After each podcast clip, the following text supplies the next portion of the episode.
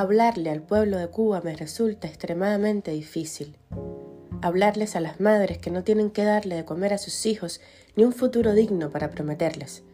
Hablarle a los padres, a los hombres de casa que no pueden proveer.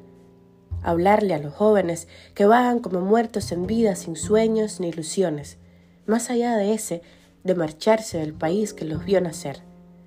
Hablarle a los abuelos que alguna vez confiaron que alguna vez creyeron las mentiras de un gobierno que les robó también a ellos la vida.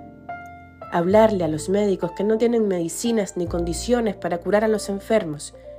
A las maestras que tienen en clase alumnos con hambre, cansados por no dormir en medio de los apagones, tristes, porque tristeza es lo único que ven a su alrededor.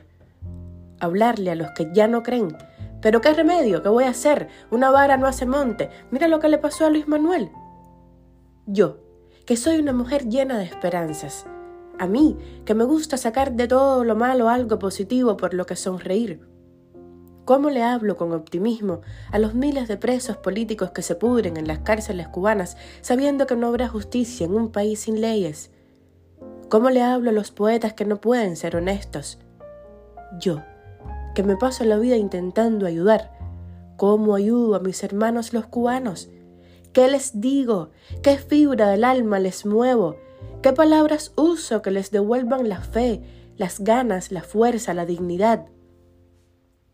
Hablarle al pueblo de Cuba me resulta extremadamente difícil. Pero nadie dijo que sería fácil.